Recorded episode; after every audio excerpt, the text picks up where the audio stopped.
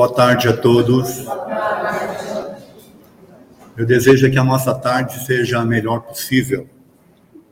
Uma tarde em que nós aqui trocando energias também possamos aprender coisas novas e com esse aprendizado nos transformar para que objetivamente possamos nos melhorar. Que Jesus possa nos abençoar, então, para que nós aqui presentes e aqueles que estão nos acompanhando pela internet, nós possamos, de fato, receber essas energias amorosas que vão nos reequilibrar fisicamente e ajudar nesse processo de compreensão das mensagens que a espiritualidade pode trazer para nós. Esse tema, quem é você? Você se conhece? Ele já é um tema antigo, que eu já fiz essa palestra no passado, eu resolvi repaginar ela. E quando eu coloco o tema, as pessoas estranham, falam, mas como assim? Claro que eu me conheço. Né, eu sou fulano, eu sou cicrana, eu sou isso, eu sou aquilo. Ok. A sua identidade você conhece. Mas você se conhece de fato quando você é pego numa situação inesperada, por exemplo, que tipo de reação você vai ter? Quando você age por instinto, quem é você? E mais, quem é você depois que a adrenalina baixa? Que veio o rompante, e aí, né, teoricamente, você, como pessoa, toma contato de si mesmo? E aí, quem é você? Você vai seguir com aquele rompante, com aquilo que você fez naquele momento de. Ou você vai rever suas posições? Então, é nesse aspecto que nós vamos abordar aqui quem é você. Você se conhece? Tá bom? Não durmam, por favor, senão vocês vão perder parte da palestra. Hã? Aí não vai saber quem é você. Bem na hora de saber quem é, você dorme, entendeu? Aí vai perder o. Né? Mas vamos lá. Olha essa frase aqui. Quando duas pessoas se encontram, há, na verdade, seis pessoas presentes. Cada pessoa como vê a si mesma. Cada pessoa como a outra vê e cada pessoa como realmente é. Tem a ver com o que eu estava falando aqui. Como você se vê, como a outra te vê e como você é de fato. Sem as máscaras, né? Sem, sem estar escondendo quem você é. Essa frase aqui, gente, é do William James. Para quem não sabe, o William James era um filósofo e psicólogo. Ele foi um dos primeiros a estabelecer cursos de psicologia nos Estados Unidos lá para os anos de 1860, 1870, por aí. Olha quanto tempo. E o William James era um estudioso do comportamento humano, por isso que ele cunhou essa frase. E ela faz todo sentido, porque olhem essa imagem, eu gosto muito dela. Ela reflete uma situação que nós vivenciamos no nosso dia a dia. Você, para se interrelacionar, às vezes veste máscaras, se se mostra simpático quando gostaria de agredir, agride quando não tem sentido nenhum, porque se sentiu incomodado. E aí, sem você perceber, você está agindo no mundo não de posse da sua consciência, de quem você é de fato, mas reagindo aos outros. Aí é que é o X da questão. Nas reações, é, você bota as máscaras. E depois, em muitos casos, sofre. Ah, eu não deveria ter feito isso, ah, eu não deveria ter falado aquilo, por que, que eu agi assim, porque há isso, porque aquilo, e você fica sofrendo. E como você precisa se interrelacionar, como você precisa trabalhar, precisa viver num mundo em que as diferenças são muito grandes, se você não, não tiver contato com você mesmo, saber quem você é e por que, que você agiu de determinada forma com aquela pessoa, você vai sofrer. Então, isso que é uma coisa que a gente tem que ter em mente. Tá? Por isso que eu gosto dessa, dessa imagem. Quais as máscaras nós usamos? Posso contar um segredo para vocês? O espírito adora botar uma máscara. A máscara do, sabe? Do anjo encarnado. Principalmente quando está no centro espírita, então vira um, um Bezerra de Menezes encarnado. Entendeu? É. Mas pisa no pé dele para você ver como ele se mostra. É mais para relaxar um pouquinho, tá bom? Até porque eu também sou assim, né? Olha só outra frase aqui. Essa é poderosa, tá? Conhecer os outros é inteligência. Conhecer-se a si próprio é verdadeira sabedoria. Controlar os outros é força. Controlar-se a si próprio é o verdadeiro poder. Olha que profundo isso, hein? Conhecer os outros é inteligência, porque você sabe como é que você vai agir, né? Com aquela pessoa. Conhecer a si mesmo é verdadeira sabedoria. Agora, controlar os outros é poder. Eu controlo, eu mando, eu isso e aquilo. Mas só que controlar-se a si mesmo é que está aí o verdadeiro poder. Porque você vai saber de fato como agir, com quem agir, de que forma agir, sem que aquilo te afete. E essa frase não é de nenhum espírita, é nenhum psicólogo, né? Ela é do Lao Tse. Então, outra frase antiga, né, que tem aí, contém ensinamentos que a gente não não presta atenção e que tem a ver com, com o nosso dia a dia. Então, se conhecer de fato é de extrema importância. Bom, e por que se conhecer é importante? Eis a questão. Algumas coisas a gente já viu aqui, mas vamos aprofundar mais. A grande maioria das pessoas estão distraídas e vivem adormecidas sem ter uma consciência lúcida de si mesma e do sentido real da vida. Olha, é meio profundo isso aqui. Será que de fato a gente está adormecido, distraído, vivendo no mundo sem ter um sentido real da vida? Faça uma análise.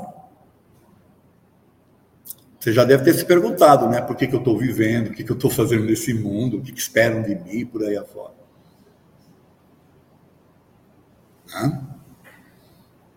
Olha isso aqui. São induzidas pelos outros, pelo meio, pela mídia, não sabem o que querem, o que estão fazendo e a razão das suas ações, as mais básicas, são reativas e não ativas.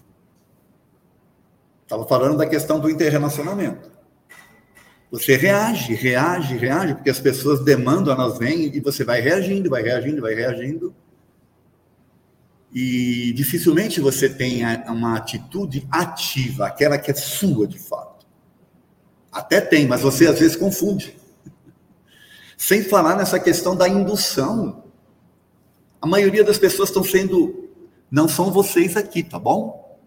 Estou isentando vocês. Mas a maioria daqueles que estão lá fora, vocês estão aqui dentro, não, mas os que estão lá fora, estão sendo conduzidas. Essa que é a verdade. Sabe aquela coisa do pão circo? Isso é milênios e milênios e é isso que acontece. E às vezes a gente não sabe, a gente se deixa levar e naturalmente vem o sofrimento, às vezes, por causa disso. Olha, eu não gosto de tratar disso, mas é só você ver o que aconteceu na, na, nas últimas eleições aí. Essa manipulação. O que aconteceu com essa questão da vacinação e por aí afora. Não vamos entrar nesse campo aí, não, mas só para a gente ter uma ideia, tá? De como a gente é conduzido.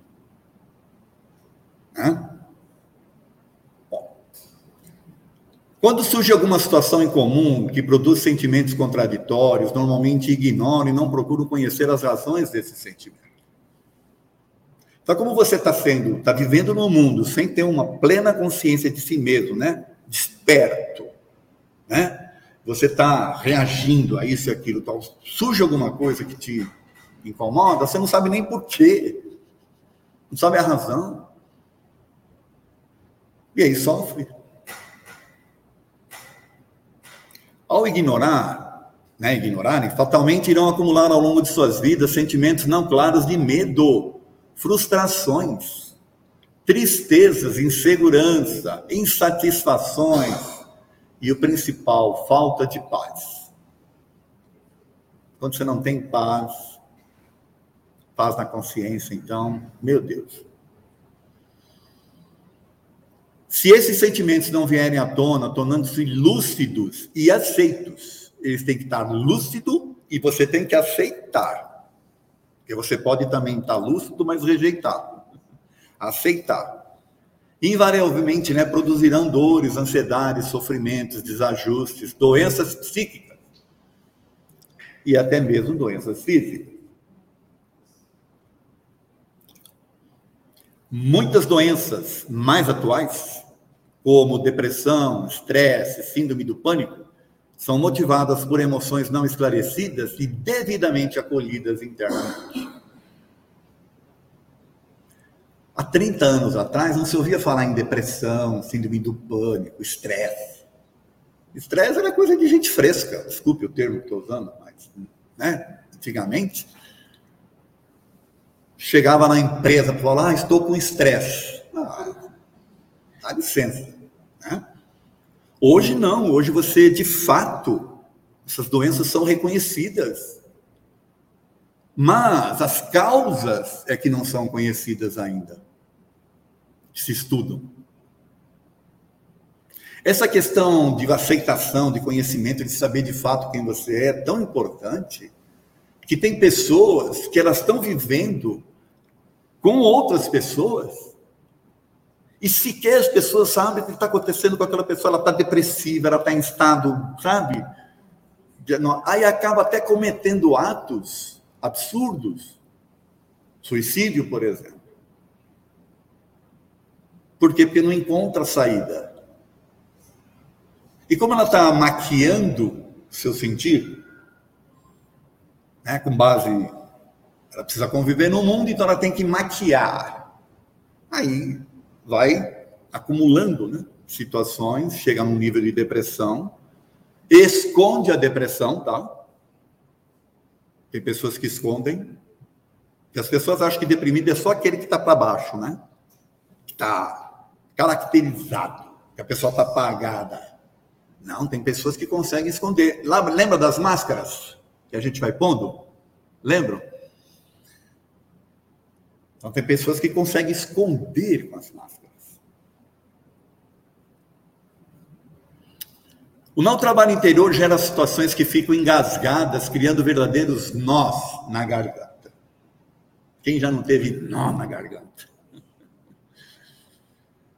Para evitar que as emoções fiquem entaladas, precisamos aprender o que efetivamente é nosso, o que deve e pode ser aceito internamente o que é nosso e o que é dos outros. A gente tem que saber separar. Precisamos aprender a equilibrar e lidar mais conscientemente com o nosso mundo interior em relação ao mundo exterior. De fato, separar. Olha, eu agi assim com aquela pessoa por causa disso. Mas esse aí não sou eu. Agora, quem é que faz isso? Hã? Nós não fomos nem educados para isso, para agir assim. A gente está vivendo nesse turbilhão, como eu coloquei aqui. Pois bem, então agora nós vamos entrar numa outra etapa aqui da palestra. Ó. Ninguém se conhece tão bem como aquele que mais desconfia de si próprio. Então, quer se conhecer, desconfie de você. Sabe? Desconfie mesmo. Faça questionamentos por aí afora. É uma outra frase antiga, ó, do Marquês de Maricá. Não? E aí, nós vamos entrar agora nessa questão aqui: quem somos de fato? Quem sou eu, né? Quem somos de fato? Vamos entrar em algumas questões do Livro dos Espíritos. Começar pela 216, ó. Em suas novas existências, o espírito conservará traços do caráter moral das existências anteriores? O Kardec queria saber se eu estou vivendo uma nova vida, eu trago traços do meu caráter das existências anteriores.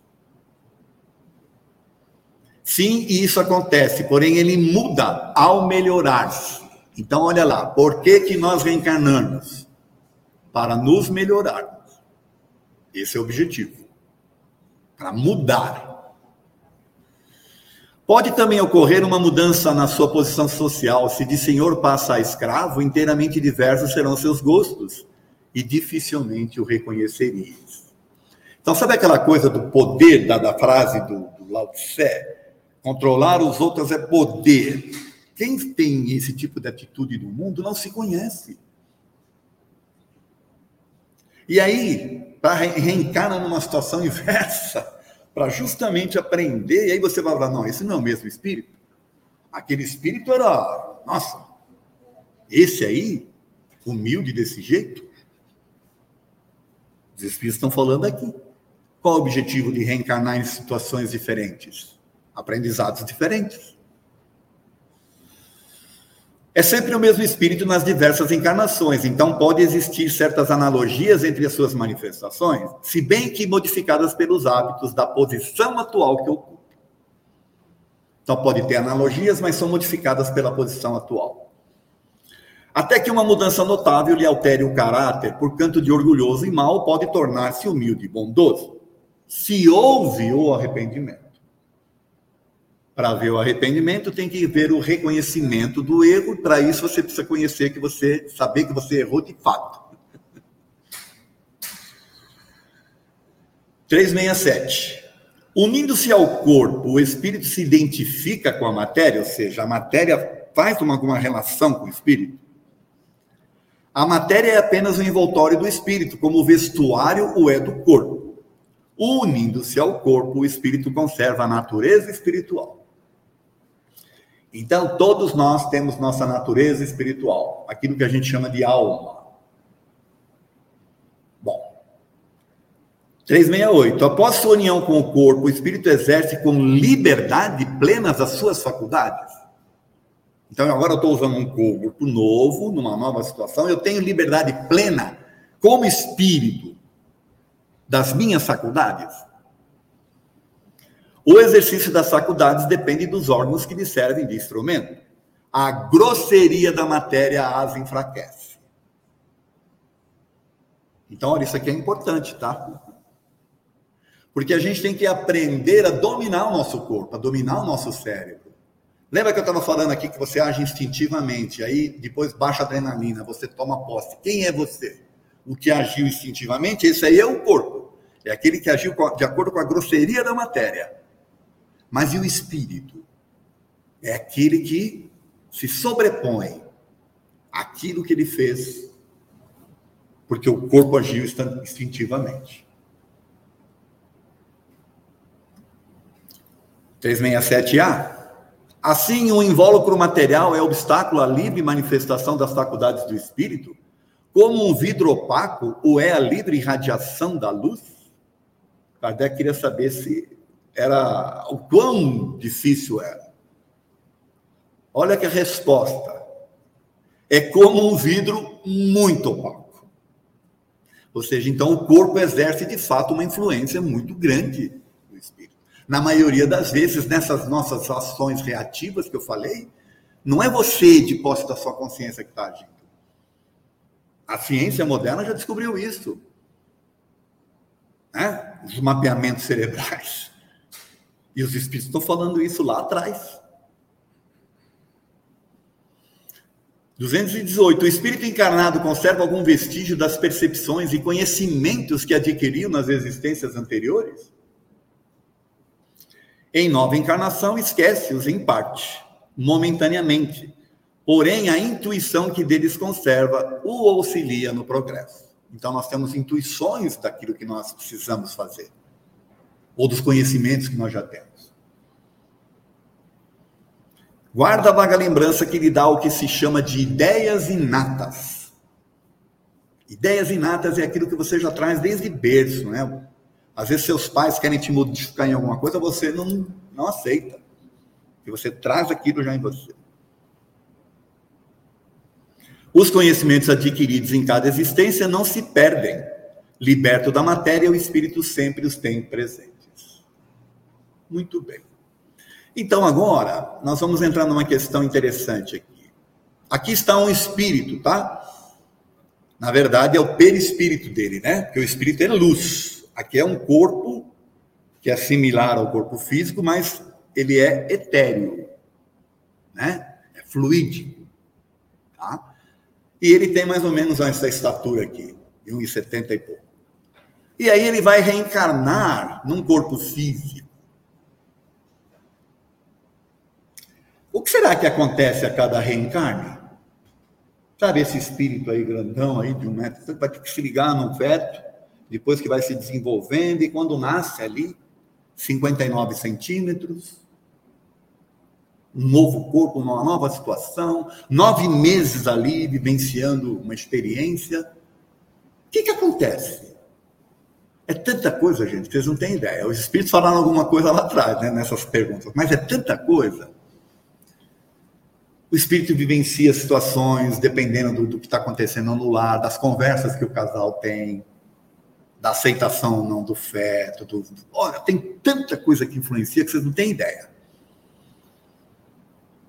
Às vezes você está vivenciando situações hoje, no teu presente aqui, que tem a ver com o teu, teu feto, na época que você era feto.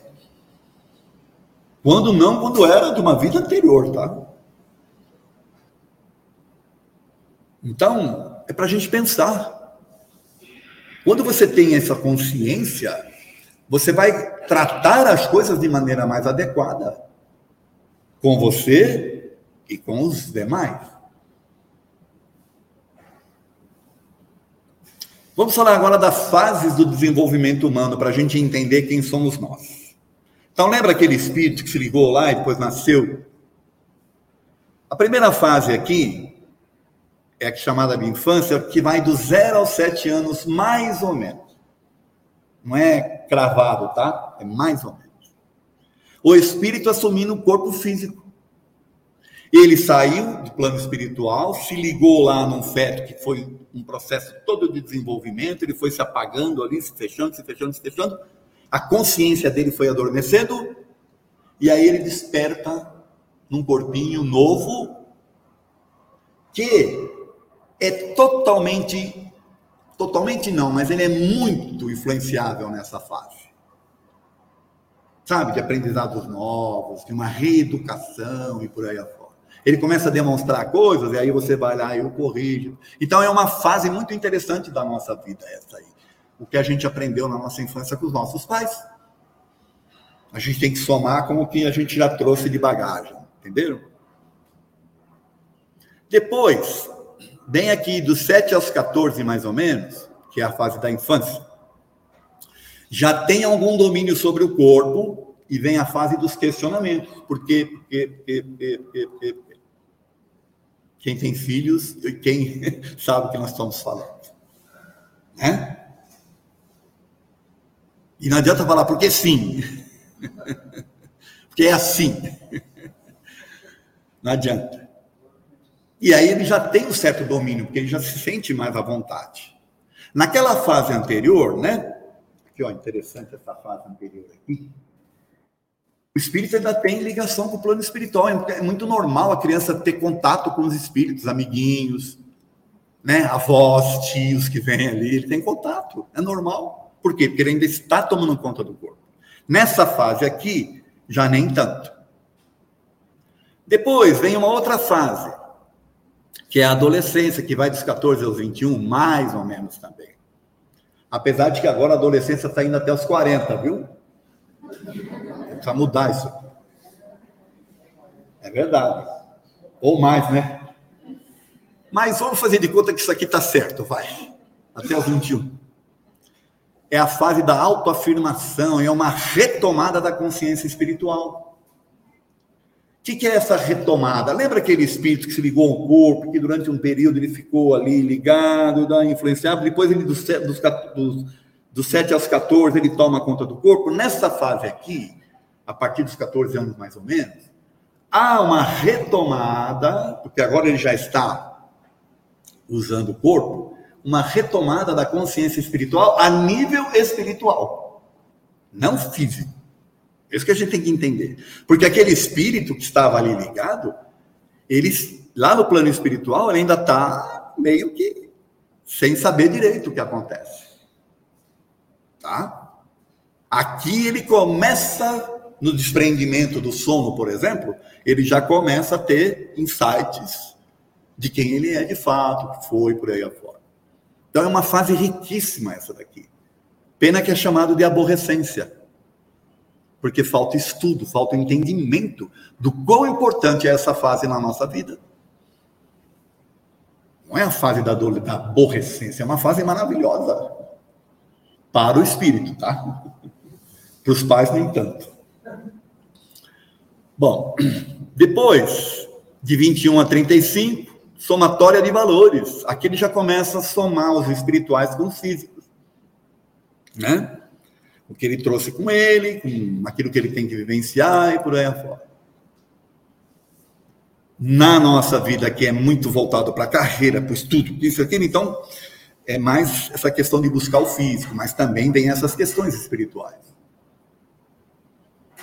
Depois a gente entra aqui do adulto de 35 a 50, onde ele vai aplicar os valores, e é uma fase que eu diria que tem pouco aprendizado espiritual. Naturalmente, a gente está falando genericamente aqui, tá? É uma fase de pouco aprendizado. Por quê? Porque você vivenciou a vida, fez aquilo, já construiu família, já isso, aquilo, e você está vivenciando a parte física o máximo possível. Mas aí chega essa outra fase aqui, feliz daquele que chega lá, tá? Que é de 51 a 65, mais ou menos. Retorno aos valores espirituais, e aqui começam outros questionamentos. Já não é mais aquele questionamento da criança querendo saber da vida em si. Já são questionamentos a nível espiritual. O que é que acontece se eu bater as botas, por exemplo? O que, que, que é a vida, o que é isso, que é aquilo, por que, que isso, que é aquilo, por aí afora. Depois, feliz também daquele que chegar aqui, né? Acima dos 65 vem a reafirmação dos valores espirituais e ele está se preparando para o desencarne. É o meu caso. É, é uai. É. Já passei, gente, da zero, já estou nessa fase aqui. Do, do bater as botas, de voltar, entendeu? E aí? Então é uma fase que você começa de fato a buscar outros valores a repensar algumas coisas e por aí afora, para se preparar para esse regresso, para a verdadeira vida, porque a vida verdadeira não é essa, é a do plano espiritual. O próprio corpo colabora, porque ele vai cedendo, né? Aquele vigor todo que você tinha durante as fases, ele vai cedendo aqui. Né? E o, o, o espírito, o, perdão, o, o espírito ele tem mais condições, e agora, inclusive, é, é, ele passa a ter mais intuições também, ele começa a receber mais desses insights do plano espiritual, porque está menos preso. Está sendo desligado, né? Entendeu? Espera aí, deixa eu segurar aqui. Calma aí. Está né? Tá sendo desligado. Os laços que retêm o espírito no corpo, entendeu? Bom. Feliz aquele que chegar nessa fase também. Então, quem somos nós? Gente, a gente é um somatório daquilo que a gente traz, com aquilo que a gente aprendeu com os pais na infância e com tudo aquilo que a gente vivenciou nas nossas experiências físicas. Esse aí somos nós. É bom, é ruim, é bacana, não é? Aí é cada um. Os espíritos e o autoconhecimento. Vou precisar acelerar um pouquinho a palestra. Questão 919. Ó. Qual o meio mais prático e mais eficaz que tem o ser humano de se melhorar nesta vida e resistir à atração do mal? Como é que eu, praticamente, o que é que eu preciso para melhorar e, e resistir às atrações do mal? Um sábio da antiguidade já vos disse: conhece a ti mesmo. Você quer se melhorar? Você quer isso? Se conheça. É o Espírito falando. Então, o autoconhecimento é o caminho mais adequado e reto para a evolução do espírito. Você se conhecer, saber porque você agiu daquele jeito, porque isso, porque aquilo, que máscara que você colocou naquele dia, tudo isso aí é importante para você. Para você ter controle sobre você. Lembra do verdadeiro poder é você saber se conhecer, ter controle sobre você? E aí vem essa questão da influência dos espíritos, que é outra questão que a gente tem que levar em consideração. Questão 459. Influi os espíritos em nossos pensamentos e em nossos atos. Não é só no pensamento, é nas nossas atitudes. Será que eles influem? Muito mais do que imaginais. Influi a tal ponto que de ordinário são eles que vos dirigem e vós nem o percebeis. Meu Deus, Kardec ficou desesperado quando respondeu isso para ele. Como assim? Então, olha que interessante, você que está aqui agindo num mundo distraidão, sendo controlado pela mídia, lá, e de repente você também está sendo incentivado pelos espíritos. E dependendo do nível de, de, de interesses que você tem, dos seus valores, aquilo com que você se liga no mundo, você vai se ligar também no mundo espiritual. E vai ser incentivado por eles. Olha que coisa. E sabe aquilo que você age por instinto e depois baixa a adrenalina e você tenta tomar consciência? Às vezes você não consegue. Por quê? Porque você está sendo. Não, segue aí. Lembra, não sei, é da minha época, né? Lembra que eu falei que já estou na, na fase do. Na minha época, você tinha o pica-pau que vinha sempre um anjinho e um diabinho. Faz isso, faz isso. E ele dava atenção sempre para quem? O anjinho? Não. Né? A influência espiritual é algo a ser levado muito a sério no processo do nosso autoconhecimento. Então tem essa outra questão. Até que ponto sou eu ou até que ponto eu também estou sendo influenciado? Questão 460. Alguns pensamentos que nos são próprios, haverá outros que nos sejam sugeridos? Vossa alma é um espírito que pensa, não ignorais que frequentemente muitos pensamentos sobre o mesmo assunto vos acodem ao mesmo tempo, não raro contrários uns aos outros. Sabe quando você fica naquela dúvida, faço ou não faço? Pois bem, no conjunto deles estão sempre se misturando os vossos com os nossos. Daí a incerteza que vocês é que tendes em vós duas ideias a se combaterem. se você não se esforçar em saber quem é realmente, será muito difícil distinguir o que é seu e o que lhe é sugerido, ou ainda imposto, nesse caso aí. Olha essa frase. Considera o conhecimento de si mesmo como uma fonte de preocupações, de inquietações e de tormentos. Por isso eu me frequento o menos possível. Esse aí não queria, né? Mexer com o que está quieto. É o Anatoly Friends. E aí nós vamos entrar nessa questão aqui, ó. Será que é possível ter receio de nós mesmos? Você ter medo de você? Quem é você? De descobrir quem é você? Muitas pessoas têm receio de si mesmas levadas por crenças antigas limitantes de culpas e pecados. Se iludem anulando e escondendo seus sentimentos, não se aceitando como verdadeiramente os são. Isso que eu fiz a questão. Será que você tem medo de você, de saber quem você é? Você se acha pecador, se acha isso, que aquilo, tem que pagar. O espírito acha que está aqui para pagar, que está dívida, débito, fez mal no passado, aí veio aqui para sofrer. Tem essas coisas todas que a gente carrega com a gente. E não tem nada disso. São só ideias. Daqueles que não pensam. Não são vocês também, tá? Isso faz com que sofram muito, pois convivem constantemente com sentimentos de medos, inseguranças, incertezas, angústias e cobranças. Olha os sentimentos novamente. Nós, nós vimos na, na, resposta à questão 459 que a influência espiritual exerce um importante e constante papel nos nossos sentimentos. Então, como distinguir o que é nós? Está aí a importância de nos conhecermos e nos aceitarmos como de fato somos. Afinal, ninguém é melhor nem pior do que ninguém. Pode acreditar, os melhores não estão aqui encarnados, tá? Tá bom? Por isso não devemos ter medo do que ou ainda quem nós somos. Nós não temos que ter medo.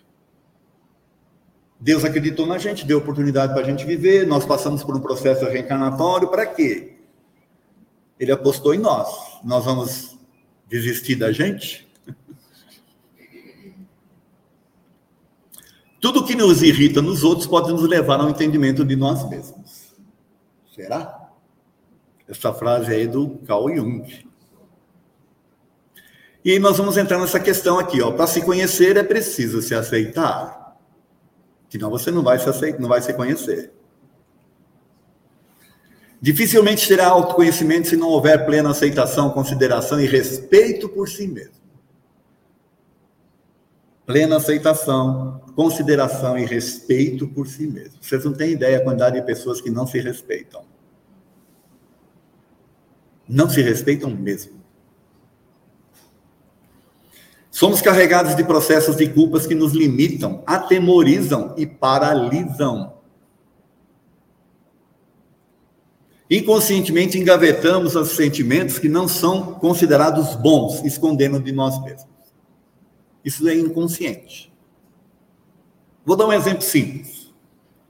Às vezes você teve lá um rompante de raiva quando você era bebê, ou mais jovem um pouco ali, mais na infância. Aí seus pais vêm não está errado, né? Porque os pais do momento falam, ah, isso está errado, não pode ser assim, blá, blá, blá, blá, dá aquele sermão. Então você aprende que ter raiva é algo ruim. Seus pais conseguiram eliminar em você os processos de raiva? Ou eles só conseguiram fazer com que você os engolisse e não demonstrasse? Lembra da máscara? Só que nós temos raiva, faz parte do instinto. Se você não aceitar, você não vai trabalhar isso, entende? Então você precisa aceitar que você tem, para daí trabalhar. Você começa a prestar atenção quando é que você sente raiva, quando não sente, por que, que, por que, que sente, e aí você começa esse processo de autoconhecimento e desenvolvimento de si, de si mesmo, no domínio do seu corpo. O acomportamento dos erros, além de falso, mantém a pessoa com uma certa paz consigo mesma, mas extremamente crítica em relação a uma situação idêntica nos outros. A pessoa esquece que ao apontar o dedo, ela está apontando um outro para ela aqui, né? Cuidado com essa coisa da quando você critica demais os outros, né? Comece a olhar para dentro de você. Então, aprender a se auto-perdoar é o primeiro grande passo para a aceitação de si, sem receio dos seus erros e equívocos. Auxilia também na aceitação dos demais. Quer aprender a se conhecer? De fato, se perdoe, se aceite. E aí você passa a aceitar o outro. Jesus fala sobre a aceitação de si mesmo. Nossa, Jesus falou sobre isso? falou. Jesus afirmou a necessidade de respeito e aceitação de si mesmo quando declarou: Amarás o teu próximo como a ti mesmo. Amarás o teu próximo como a ti mesmo. Então você precisa se amar. Confirma isso quando nos diz: ó, a candeia do corpo são os olhos. De sorte que se os teus olhos forem bons, todo o teu corpo terá luz, porém, se teus olhos forem, forem maus, o teu corpo será tenebroso. Então, quando você não se aceita, você se apaga, você se torna tenebroso. Quando você se aceita, você se ilumina. Porque nós somos luz. Também afirmou a necessidade de revermos nossos atos sem receio. Sabe aquela de se perdoar? com dignidade, né? sem receio e dignidade, quando disse a mulher adúltera: vai, não peques mais. A mulher ia ser apedrejada, meu Deus do céu. Todo mundo conhece essa passagem, né? Ela ia ser apedrejada. Ele poderia condenar a mulher. Falou: não, mulher, você aprendeu aí uma lição, né? Vai. Não peca mais, foi um aprendizado. Se perdoe, siga. Ainda reafirma isso quando nos apresenta a parábola do filho pródigo e a parábola das cem ovelhas, mostrando-nos de que Deus não nos julga e condena. Filho pródigo é aquele que sai apronta, se arrepende e volta. Aí Deus o acolhe. Quantos de nós aqui não somos filhos pródigos? Precisando do acolhimento. E a parábola das cem ovelhas é essa. O pastor tem cem ovelhas, uma delas se perde. Ele deixa as 99 lá e não descansa enquanto não for a busca da primeira e recolher aquela primeira que se perdeu. Esse é Deus conosco. Né? Olha que coisa linda que é o Evangelho, né? Nunca é demasiado tarde para seres aquilo que deverias ter sido. Oh! Pô, mas eu estou no 66, indo para. Ainda é tempo.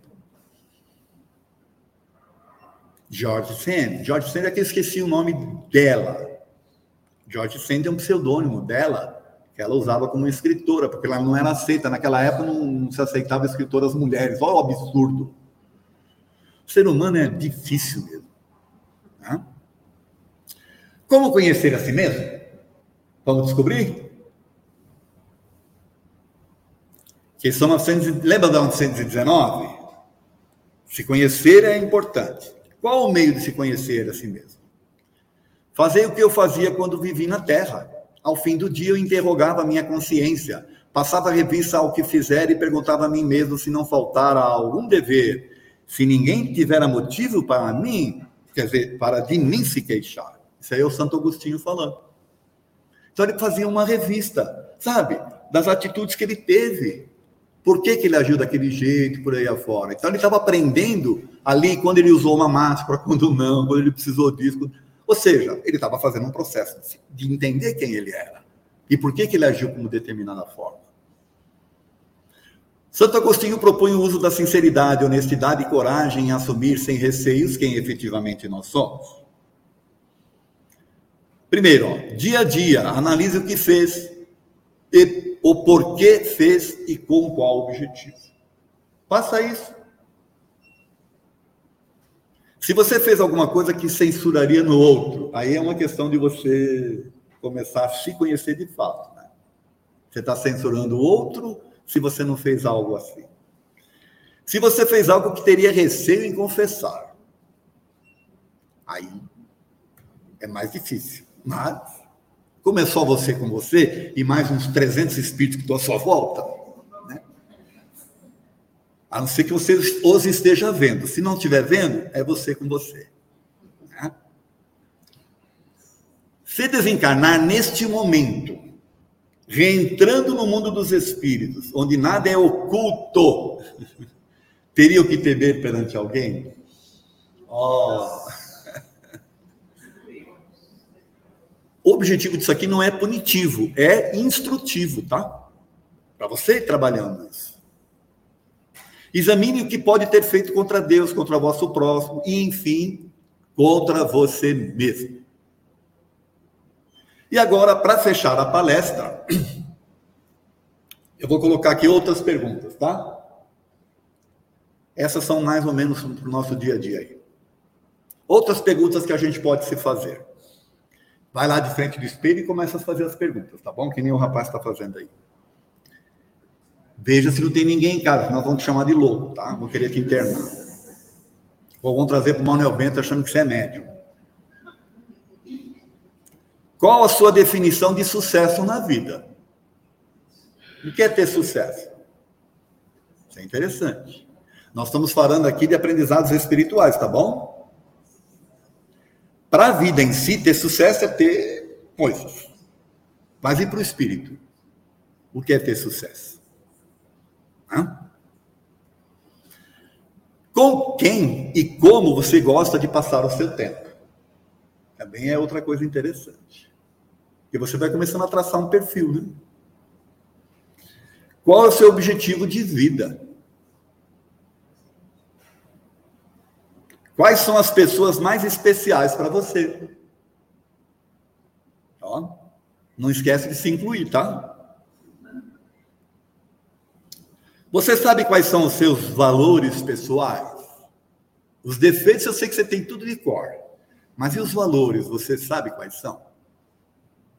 A gente não foi educado a aprender a saber os nossos valores. Você está mesmo vivendo de acordo com seus valores? Então, você primeiro precisa classificar quais são os seus valores. Depois você precisa. Você está vivendo de acordo com esses valores? O que mais te chateia e mais te estressa? É bom perguntar, né? O que te deixa triste ou te deixa feliz? O que te apavora e o que te motiva? Aquilo que te retrai e aquilo que te faz seguir. Quais são as cinco qualidades mais preciosas? As suas cinco qualidades. Difícil, né? Mas que descobrir. Essa coisa de você ficar só relatando o, o, complicado, isso é do passado, gente. Essa, é essa fase em que a gente era culpado pelas coisas, entendeu? Agora nós descobrimos que nós não somos culpados, nós somos aprendizes. Nós estamos aqui num processo de desenvolvimento. Então eu preciso saber os meus erros, eu sei. Agora eu preciso saber quais são as minhas qualidades também para fazer um contrapeso. Até para mostrar lá no plano espiritual a fichinha. Falar, ó, oh, tá vendo? Né? Aí sim, ó. Aqui são cinco qualidades, aqui é só três, tá bom? Não você vai se perder aí. Haja papel para anotar. O que você precisa fazer para exaltar as suas qualidades e diminuir os seus defeitos? Oh, aqui já começa um processo legal. Olha, eu já fiz uma listinha aqui. O que é que eu preciso fazer para deixar os defeitos e exaltar minhas qualidades? para eu ser uma pessoa mais? Eu dependo, isso depende dos outros ou depende de você? Quais são as três pessoas que você mais admira? Legal, né? Admirar, tá? Não é ficar babando o ovo, não. Ai, essa coisa de idolatria. Não é isso. Anote as três principais qualidades que você admira nelas. Ó, você não está dizendo que você admira determinadas pessoas? Quais são as qualidades que você admira nelas? E por fim, você possui alguma dessas características dessa pessoa? Interessante. Vou encerrar agora com uma última frase, tá bom? E essa aqui é para mexer com. Olha essa aqui. Quem olha para fora, sonha quem olha para dentro, desperta. Olha. Se você está vivendo num mundo distraído com as coisas, sendo levado, você está sonhando, você está vivendo uma vida que não é a sua, você está sendo. Comece a olhar para dentro. Aí você vai despertar o seu espiritual. Essa frase aqui tinha que ser do Jung, né? Quem olha para fora, sonha. Quem olha para dentro, desperta. É isso. Agradeço a atenção de vocês, tá bom? Muito obrigado.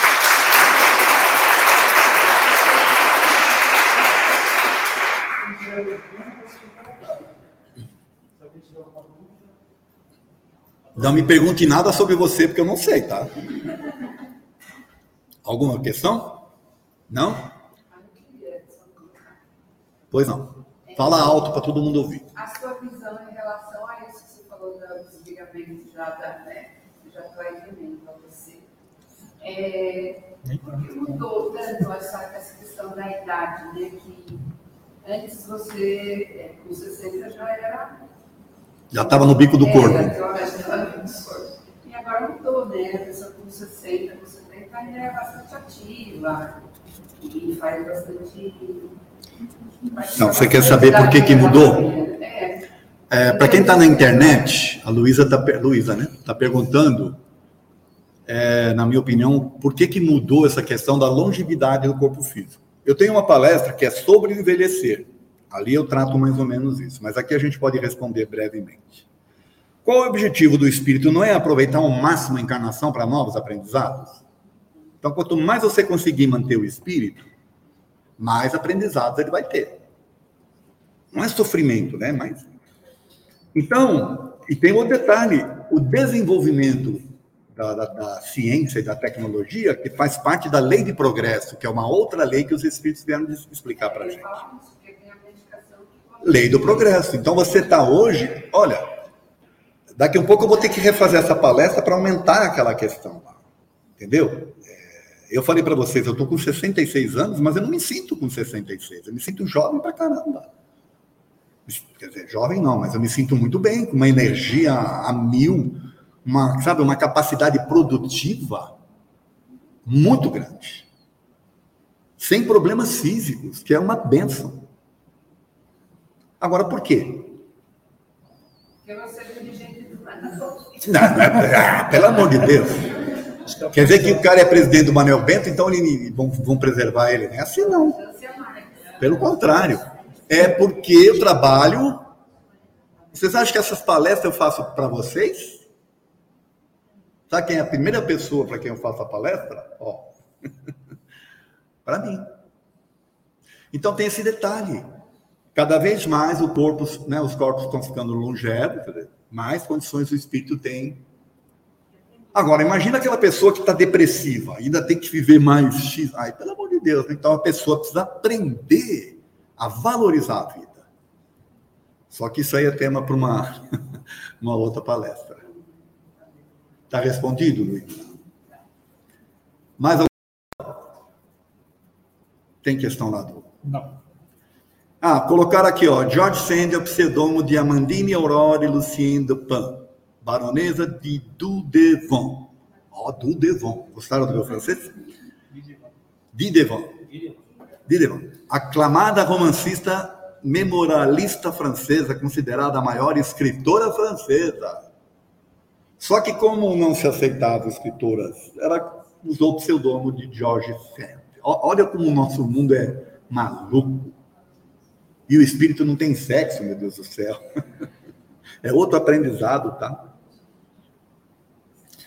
Bom, gente, já que não temos questões na internet e vocês também não têm questões, tem muita coisa para pensar, né?